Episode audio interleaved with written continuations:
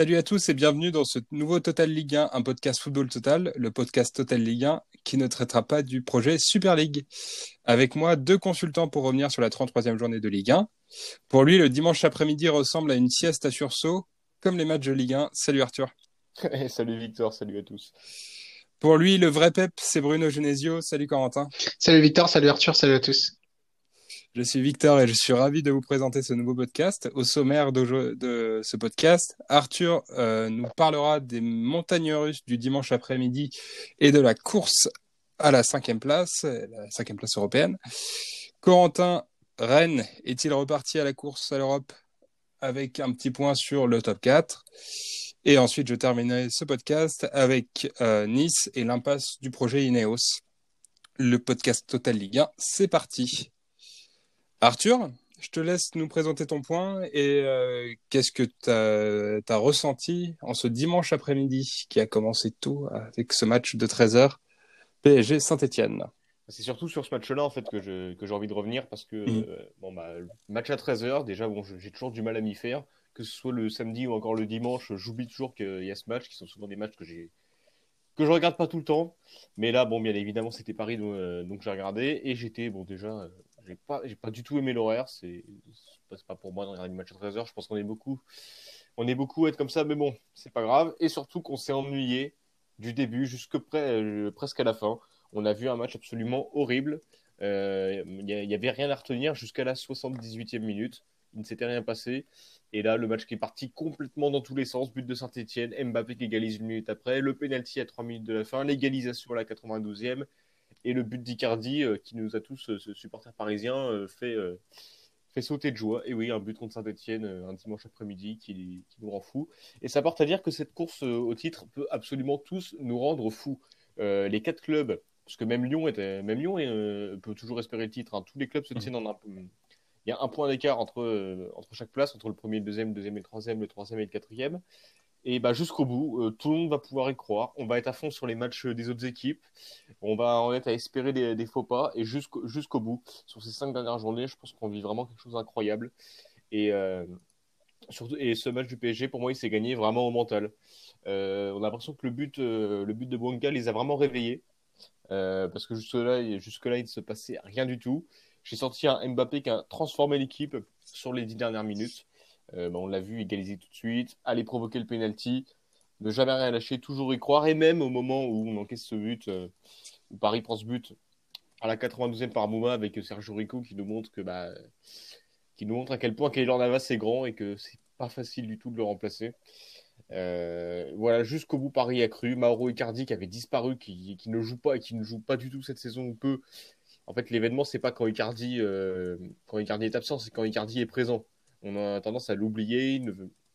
Et là, il rentre. Et alors que, bon, bah, on ne le, voit plus jamais, il se fait oublier. Il met ce but. Donc cette saison est vraiment surprenante, magnifique à suivre.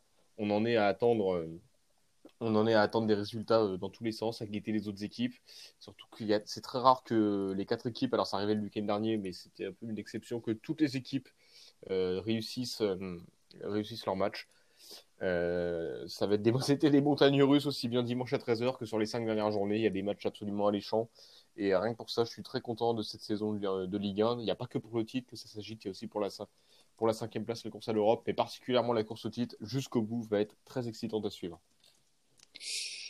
Ouais, ben je, je, te rejoins particulièrement sur ce point parce que c'est vrai que euh, honnêtement le match j'ai pu voir que la dernière demi-heure, donc euh, à mon avis j'ai, je suis tombé sur le bon moment. T'es arrivé 20 minutes trop tôt, mais euh, ça, ça allait quand même. Ouais, ouais non mais c'était c'était quand même pas mal avec Paris qui essaie de pousser, qui se prend en contre et euh, et voilà. Mais euh, bon après faut pas oublier que Icardi était blessé. je trouve qu'on est un peu dur avec Icardi parce qu'il avait fait un super match face à Barcelone à l'aller. Ouais, comme beaucoup, mais. Euh, bah, euh, je sais pas, c'est un ressenti. Et je trouve que c'est un des joueurs qui, qui peut être. Euh, enfin, qui est efficace euh, devant le but, mine de rien. Parce que si, il a peut-être peut-être peu joué, mais il a quand même pas mal marqué cette saison. Mine de il, rien. A, il, a, il, a, un bon ratio. Hein. Il a un bon il ratio. A un bon ratio. Et euh, ces joueurs-là sont, sont assez rares dans le foot et c'est vrai que bah, c'est ah, plutôt bien de les avoir de, de l'autre côté. quoi. C'est vrai que c'est un vrai pur neuf C'est euh, Mm. là-dessus, il n'y a pas de souci. Après, on peut tout à fait comparer à Neymar dans ses absences et de, sur ce qu'il apporte vraiment et ce qu'il pourrait apporter en plus. J'espère que bon, euh, physiquement, ça va, ça va aller mieux pour lui, qu'il pourra enchaîner parce que c'est un joueur qui peut faire beaucoup de bien euh, quand il est là. Oui, c'est sûr, mais après, il est- aux dernières nouvelles, il est plus parti pour, euh, parti pour partir euh, dans sa tête. Donc, euh, on verra à la fin de la saison que- ce qu'il en est et, euh, et si le PSG peut, peut, peut bien s'en sortir si jamais il y a une vente de ce joueur. Corentin, toi, le dimanche après-midi, tu as l'habitude de regarder beaucoup de matchs.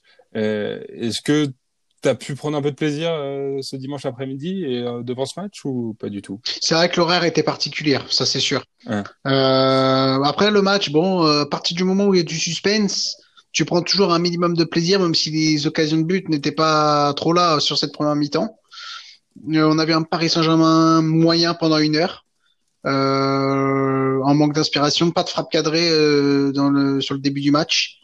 Euh, des tentatives de Rafinha, une ou deux, euh, une tentative de Mbappé, un contre, un face à face avec un, le gardien, mais un contrôle manqué par Mbappé. Euh, côté stéphanois, on est sorti en contre petit à petit, on a mis le nez deux trois fois à la fenêtre. Après, ça s'est agité en deuxième mi-temps, comme l'a dit Arthur. Euh, sur cette deuxième mi-temps, on avait un Paris Saint-Germain euh, euh, encore moyen, mais qui avait qui avait des solutions sur le banc avec les entrées de Di Maria, Verratti et Icardi.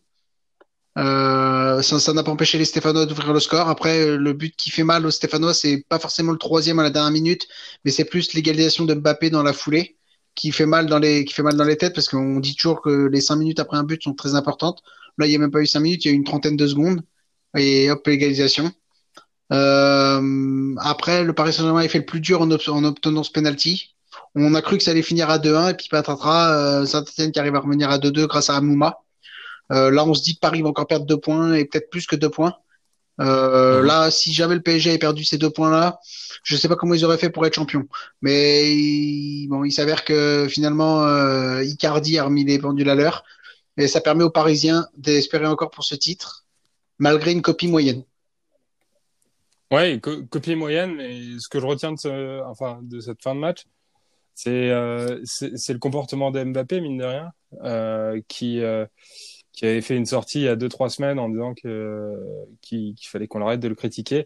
Et sauf que là, il est plus critiquable parce que, mine de rien, son attitude a été, euh, sur la fin de match, hein, je parle sur la fin de match, a été plutôt exemplaire. Euh, on le voit revenir en défense, euh, subir une faute, mais continuer quand même.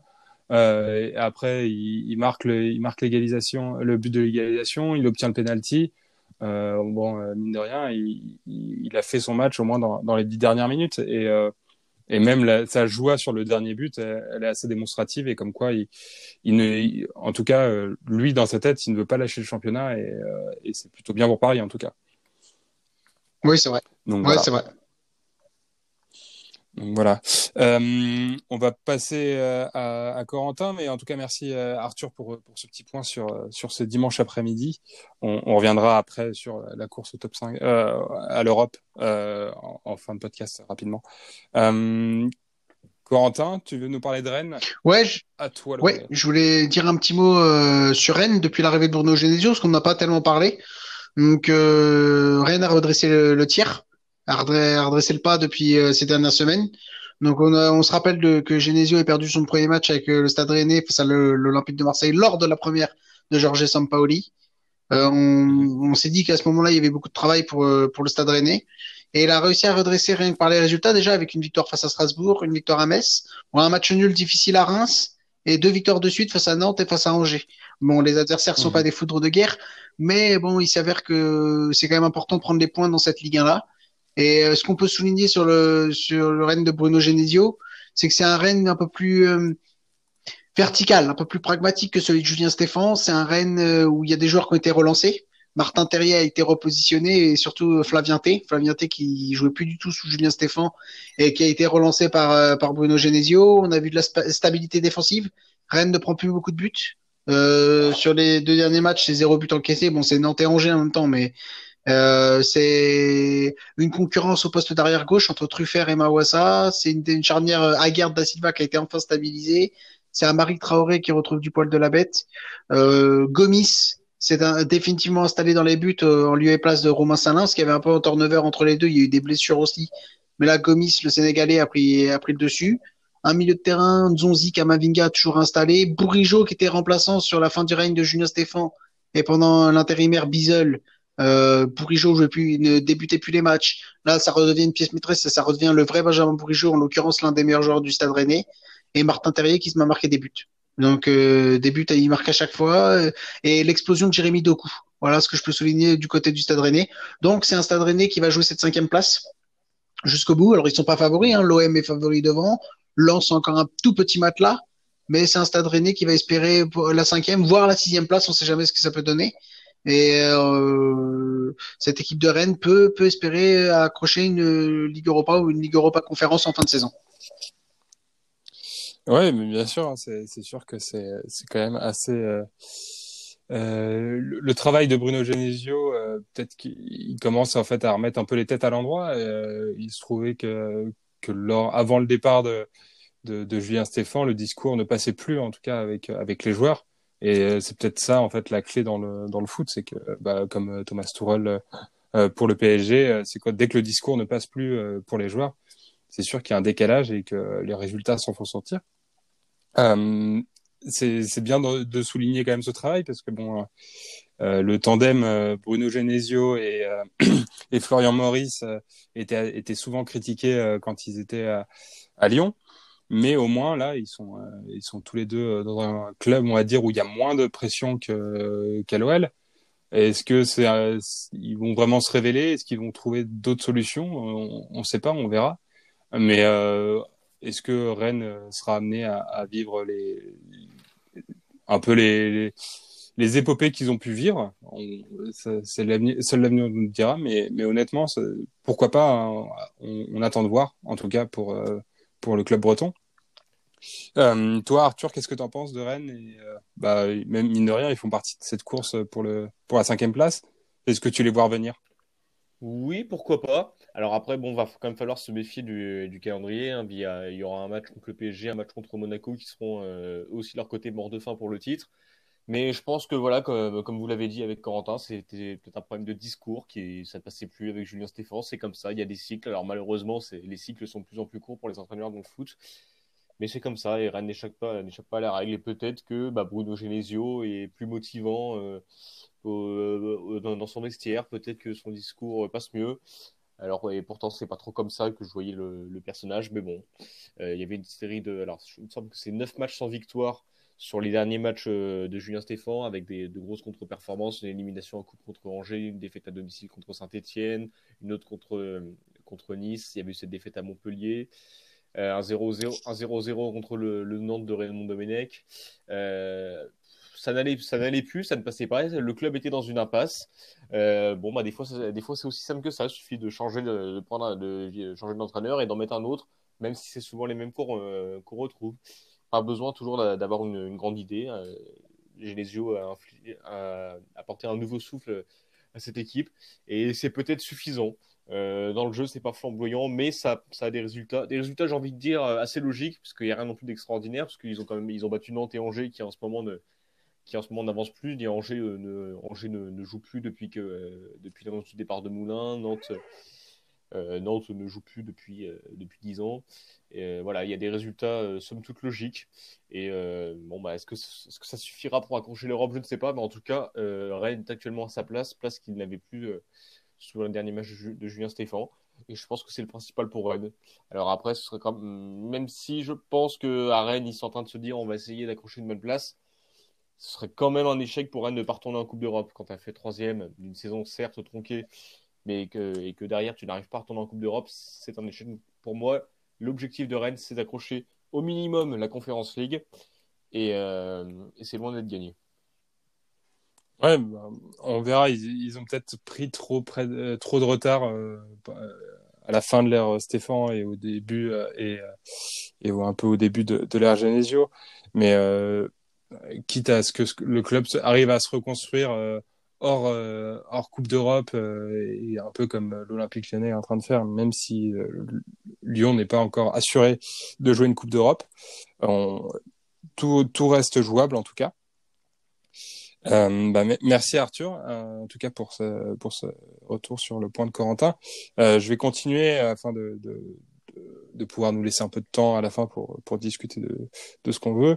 je, vais, je vais entamer un petit point sur Nice, parce que mine de rien, Nice, on n'en parle pas trop, parce que soit les matchs sont souvent insipides, et le match de ce week-end, en tout cas, avec la deuxième défaite face à Dijon. Donc, euh, il faut savoir que Nice est responsable de, la, de, de six points pour Dijon, puisqu'ils accumulent deux défaites euh, contre Dijon, et Dijon qui n'a a que trois victoires. Donc, euh, c'est quand même costaud, et il faut savoir le, faire. on essaye de trouver un peu les responsables dans ce projet Ineos. Alors, au début de la saison, tout le monde tapait sur Vieira, comme quoi il savait pas faire jouer son équipe. Euh, et, du coup, il a été viré. Et, euh, c'est euh, un entraîneur, l'entraîneur Ursea qui, est arrivé sur, sur le banc. Et c'est tout le temps la même chose. Donc, ce que je pense vraiment de, de, de ce club, c'est que là, c'est vraiment des erreurs de casting flagrants sur les joueurs on parle des paris euh, qu'ils ont pris au début de saison avec euh, des, enfin ou même l'année dernière avec des Maolida, des euh, des Amin Gouiri, des Dolberg, des des, des Lopez, des Claude Maurice, ou même des joueurs en un peu pas en pré-retraite mais des qui, qui qui ont déjà un peu roulé leur boss dans, dans, leur carrière dans leur carrière comme Schneiderlin euh, et des, des, des, déceptions des, enfin des jeunes prometteurs qui, qui sont devenus déceptions en partant euh, à l'étranger comme euh, Saliba ou Todibo. Et ben mine de rien, euh, l'alchimie, la mayonnaise prend pas. Et, euh, et c'est vraiment dommage parce qu'il y avait peut-être un beau projet. Et il se trouve que ces joueurs, ces paris, sont des paris qui sont perdants pour l'instant. Et, euh, et qui mènent Nice vraiment dans le, dans le flou total et euh, je, je vois pas comment en fait cette, ces équipes pour cette équipe pourra euh, euh, se construire autrement que par un, une restructuration en fait au sein de au sein du club avec une vraie direction sportive, des vraies idées sur le jeu et et ce qui pourra en, suivre de, de ça. Euh, je sais pas ce que vous en pensez. Pour moi, c'est vraiment une grosse déception de cette saison, Nice. Euh, Corentin, qu'est-ce que t'en penses, toi? Je suis d'accord avec toi, c'est une énorme déception. Ineos était venu avec beaucoup d'ambition, avec beaucoup d'argent. Il y a eu beaucoup de, tu l'as dit, il y a eu beaucoup de paris, Maoulida, Claude Maurice, euh, Dolberg, Gouiri. La charnière centrale, je la mets un peu à part. Ce Saliba, Todibo, je pense que si tu laisses un peu de temps, ça peut s'installer. Mais tu as des paris tels Lotomba, Hassan Kamara, le problème du gardien qui n'est pas résolu. Parce que Benitez, c'est, je peux faire des arrêts de malade, mais d'un côté, euh, un but euh, tout fait, je je l'arrête pas. Euh, Cardinal n'a plus le, niveau pour être doublure. je pense que sur le banc, mm. Ursa est en difficulté. Je pense que Patrick Vieira était un petit problème, mais pas le fond du problème. Je pense que c'est l'effectif qui est assez faible. Et Nice est bien l'une des déceptions de, la saison. En atteste ce match à Dijon ce week-end. Ouais. Et, et, toi, Arthur, qu'est-ce que tu en penses de Nice Parce que c'est vrai qu'on en parle peu, parce qu'ils sont un peu dans l'anonymat dans cette Ligue 1. Et euh, quand on regarde des matchs de Nice, c'est souvent, euh, on va dire euh, que c'est bien que ce soit le dimanche à 15h, ça, termine, ça permet de, digérer le, le, poulet rôti. Ouais, c'est sûr que ça nous, on, évite souvent de la regarder quand ils sont en prime time à 21h, un peu n'importe le jour. Non, mais Nice, moi, quand, quand Ineos est arrivé, j'ai trouvé ça bien. Je, suis sûr que ça part d'une bonne intention parce que Ineos, c'est quand même ils ont quand même un projet sérieux. On l'a vu avec leur passé dans, le cyclisme. Pour moi, c'était pas un projet, euh, c'était pas un projet d'escroc, mais euh, bah, c'est comme beaucoup de monde, comme tous ceux qui réussissent à côté, que ce soit dans le sport, dans les affaires. Dès que dès que tu arrives dans le foot, bah tu penses que tu es le meilleur dans tout et que tu vas réussir. Et bah le, foot, ça ça marche pas comme ça. C'est pas pareil. Euh, nice part de très loin. Euh, bah, toutes les recrues pour moi sont catastrophiques. Beaucoup de jeunes qui n'ont pas confirmé, comme comme Claude Maurice, euh, comme euh, Maolida. Euh, Saliba et Todibo, qui sont des, jeunes partis trop tôt qui n'ont pas réussi. Euh, Ronnie Lopez qui revient d'un échec à Séville, ça marche pas non plus. Schneiderlin, il est, il, est cramé, même si c'est pas non plus une cata. Pierre Lesmelou qui est là depuis, depuis beaucoup trop longtemps, c'est un joueur avec lequel j'ai toujours eu énormément de mal. Mhm. Entre guillemets la valeur sûre du club, Youssef Attal, bah, depuis qu'il s'est depuis qu'il s'est blessé gravement, bah, il retrouve pas vraiment son niveau. Ça manque de régularité pour moi. Il y a, rien qui va en dans cet effectif. le seul point positif depuis qu'il est arrivé, c'est Dolberg qui met les buts et Amin Gouiri, même s'il est un petit peu moins bien ces derniers temps, il traverse quand même un peu la saison comme, un fantôme. il surnage un peu dans, cette galère qui est le GC Nice. Et euh, mais Nice n'a même pas le temps en fait de s'inquiéter puisqu'ils sont sauvés. Ils sont euh, ils sont dixième avec 43 points, donc Nice ne, descendra pas. Je pense qu'ils ont vraiment hâte que la saison se termine et euh, ça va être très très compliqué de reconstruire étant donné la, crise actuelle dans le, dans le, football. Je sais pas comment ils vont recruter, mais en tout cas Ineos pour l'instant c'est un échec. Euh, bon alors ils ont quand ils sont arrivés ils ont maintenu euh, Patrick Vieira, mais bon Vieira j'ai pas envie de lui taper dessus parce que c'est c'est pas de sa faute, mais pour moi, vu le projet d'Ineos, euh, il fallait un entraîneur avec un, avec un passif. Et Patrick Vieira, ça ne pouvait pas suffire. Donc, euh, c'est, c'est pas vraiment de sa faute euh, à lui, parce que on l'a mis là beaucoup trop tôt, même s'il était là avant l'arrivée d'Ineos. Et au mhm. CA, bah, c'est, c'est le mec qui se retrouve là un peu par hasard et qui, qui fait ce qu'il peut. Donc, tout a été mal fait à Nice. Et bah, j'espère, j'espère qu'ils pourront garder Guri et Dolberg, parce que c'est des, c'est des joueurs qui, je pense, sont compatibles avec le projet. Mais euh, derrière, le milieu, la défense, le, gardien, il y a tout, tout, tout à reconstruire. Euh, ça va être très très long, je pense, pour le GC Nice si Ineos euh, veut mener son projet à bien. Ouais, ils sont, ils sont dans une belle galère et ils vont devoir trouver des solutions assez rapidement. Hmm, peut-être pour la saison prochaine. Bon, ils sont, ils sont maintenus, hein, il n'y a pas de souci là-dessus. Hein. Mais ils vont devoir essayer de changer de braquet et de voir quelle est la, la, meilleure solution pour eux et de vraiment recruter euh, intelligemment, comme, euh, comme peut le faire euh, beaucoup d'équipes, comme Toulouse en Ligue 2, avec, où ils ont mis en place les statistiques. Donc pourquoi pas s'inspirer du projet toulousain et de, avec Damien Comoli. bon, on, on, verra tout ça. Est-ce qu'il y a un point que vous, sur lequel vous voulez revenir sur cette 33e journée de Ligue 1 euh, ouais, moi je voudrais parler de la course à la, à la cinquième place, donc course à l'Europe, qui est vraiment, alors, qui est pas aussi, euh, aussi serrée, aussi excitante que la course au titre, évidemment. Mmh. Mais on a trois équipes, Lens, Marseille et Rennes, qui se tiennent en deux points. Et on a toujours aussi Montpellier qui est, qui est derrière à, 47 points. On sait jamais, hein, sur un malentendu, ils peuvent très bien euh, revenir dans la course. Ces équipes-là, qui a priori toutes, euh, qui ne devaient pas du tout boxer dans la même catégorie, Lens qui était plutôt parti pour jouer le maintien, et Marseille et Rennes euh, les premières places ou le podium, bah, finalement, elle se retrouve à batailler pour, euh, pour l'Europa League, pour euh, l'accession directe par la cinquième place. et franchement, moi, ça, me, ça, me, plaît de suivre aussi ça dans le championnat. C'est des équipes. Lens qui est quand même assez, assez régulier, Marseille, Marseille un peu moins, Rennes ça va un peu mieux ces derniers temps, et je pense que ça peut nous offrir pour cette fin de saison en Ligue 1 encore plus de matchs à fort enjeu, en plus des équipes qui luttent pour le, pour le titre, surtout que Lens va affronter, euh, va affronter prochainement Monaco, euh, Paris et Lille. Donc, pour, on, aura de, l'enjeu absolument dans, tous les sens, et ça, ça me plaît, et c'est en partie dû à cette course à la cinquième place. Ouais, ouais non, mais bien sûr, hein, mais il y a un peu du suspense à toutes les. surtout toutes les sur tous les points de vue en tout cas pour que pour le titre comme pour l'Europe et euh, aussi pour euh, pour le maintien. Donc euh, c'est vrai que oh, pour une fois, ça, ça, met un peu de suspense dans cette Ligue 1. Corentin, quel, quel point, sur quel point tu Ah bah moi je voulais faire mon petit point hebdomadaire sur la course au titre. Donc j'ai fait le, je l'ai fait déjà la semaine dernière.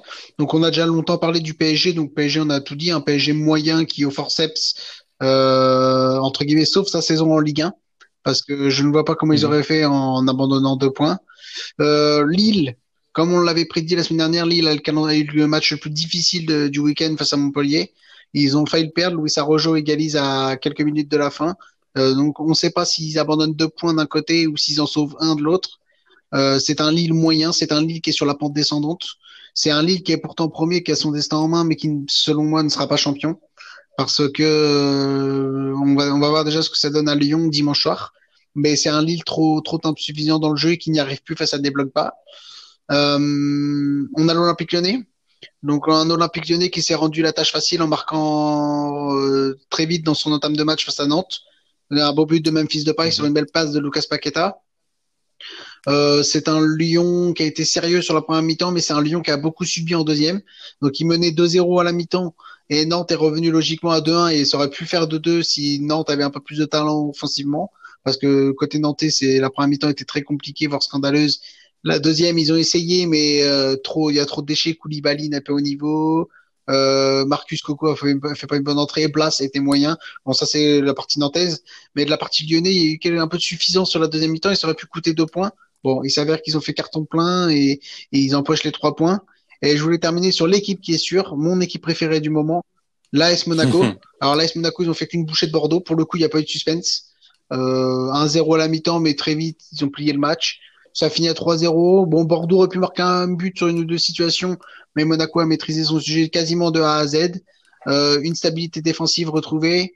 Euh, des joueurs qui offensivement s'éclatent à la start de retour de Gelson Martins. Un milieu de terrain souverain avec Fofana et.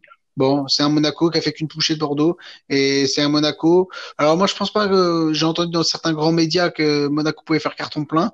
Bon, ils ont un match face à Lyon, ils ont un match à Lens. Il y a trop de pièges. C'est une équipe jeune, donc il y a, y a trop de pièges dans cette Ligue 1 pour espérer faire un carton plein. C'est une équipe qui a tendance à avoir un ou deux petits trous quand même dans le match. Donc euh, même si c'est la meilleure équipe en termes de jeu, c'est vraiment pas sûr qu'ils aillent au bout. S'ils arrivent à faire un parcours en Coupe de France et arracher un podium, ce serait déjà énorme pour l'AS Monaco. Ouais, bah oui, euh, mais je, je, te rejoins sur euh, le match euh, d'hier soir de Monaco. Euh, et euh, de Monaco, c'est sûr que c'était le plus, le, les, plus convaincants du top 4 entre Paris, Lyon, Monaco et, et, Lille. et il y a le match un peu coupe-gorge entre Lille et, Lyon la semaine prochaine. Et malheureux vaincu, vraiment. pour moi, ça va être ça même si je pense qu'on se dirige plus vers un match nul. On verra. Donc voilà, malheureux vaincu. Euh, Arthur, qu'est-ce que, est-ce que tu veux revenir là-dessus ou euh, pas, pas vraiment? Ouais, bah Monaco est l'équipe la plus constante sur cette année, euh, sur cette année 2021. Euh, on ne les attendait pas du tout au moment de, au moment de la trêve, au moment de la trêve hivernale. Personne, je pense, s'imaginait Monaco champion. Euh, même de très peu les voyait revenir euh, dans la lutte de la Ligue des Champions parce que c'est une équipe euh, que Kovac a pris, a pris un peu de temps pour se reconstruire. il est arrivé, il y avait quand même beaucoup à refaire. Ces dernières saisons, Monaco, c'était. alors, il y a deux ans, ils ont lutté jusqu'au bout pour le maintien. La saison dernière, c'était ventre mou. Donc Kovac avait énormément de travail à faire. Il l'a très bien fait. Forcément, ça a pris du temps. Forcément, c'est passé par par une première partie de saison compliquée. Je pense pas, notamment pas longtemps avant la trêve, il y avait eu cette défaite 3-0 à domicile contre Lens qui avait fait très très mal, mais le club n'a pas abdiqué. Et sur 2021, c'est clairement la meilleure équipe. Et euh, bah pour le plus grand bonheur de notre Ligue 1, ça nous offre quatre équipes qui, luttent pour le titre, dont euh, Monaco qu'on n'attendait pas. Et bon, bah, c'est Monaco, euh, on, est, on est tenté de dire s'ils avaient fait le, un, début de saison identique à, cette deuxième partie de saison, bah, ils seraient déjà champions. Oui, mais c'était tout à fait normal qu'ils partent de plus loin. Donc euh, oui, Monaco est l'équipe la plus constante. Euh, j'ai hâte de les voir, euh, de les voir en Coupe d'Europe la saison prochaine. Et en tout cas, j'espère que Kovac restera parce qu'il y a beaucoup à faire avec ce club. Bah merci, merci en tout cas à vous deux pour, pour vos avis et, sur ces réactions. C'était un vrai plaisir d'avoir fait ce podcast avec vous. Je vous souhaite une très bonne soirée et, et une très bonne semaine et hâte de vous retrouver la semaine prochaine pour cette pour cette 34e journée et euh, le suspense à tous les étages. Merci à toi, Victor. Merci, Victor. Salut, Salut Corentin. Salut, à la semaine prochaine à tous.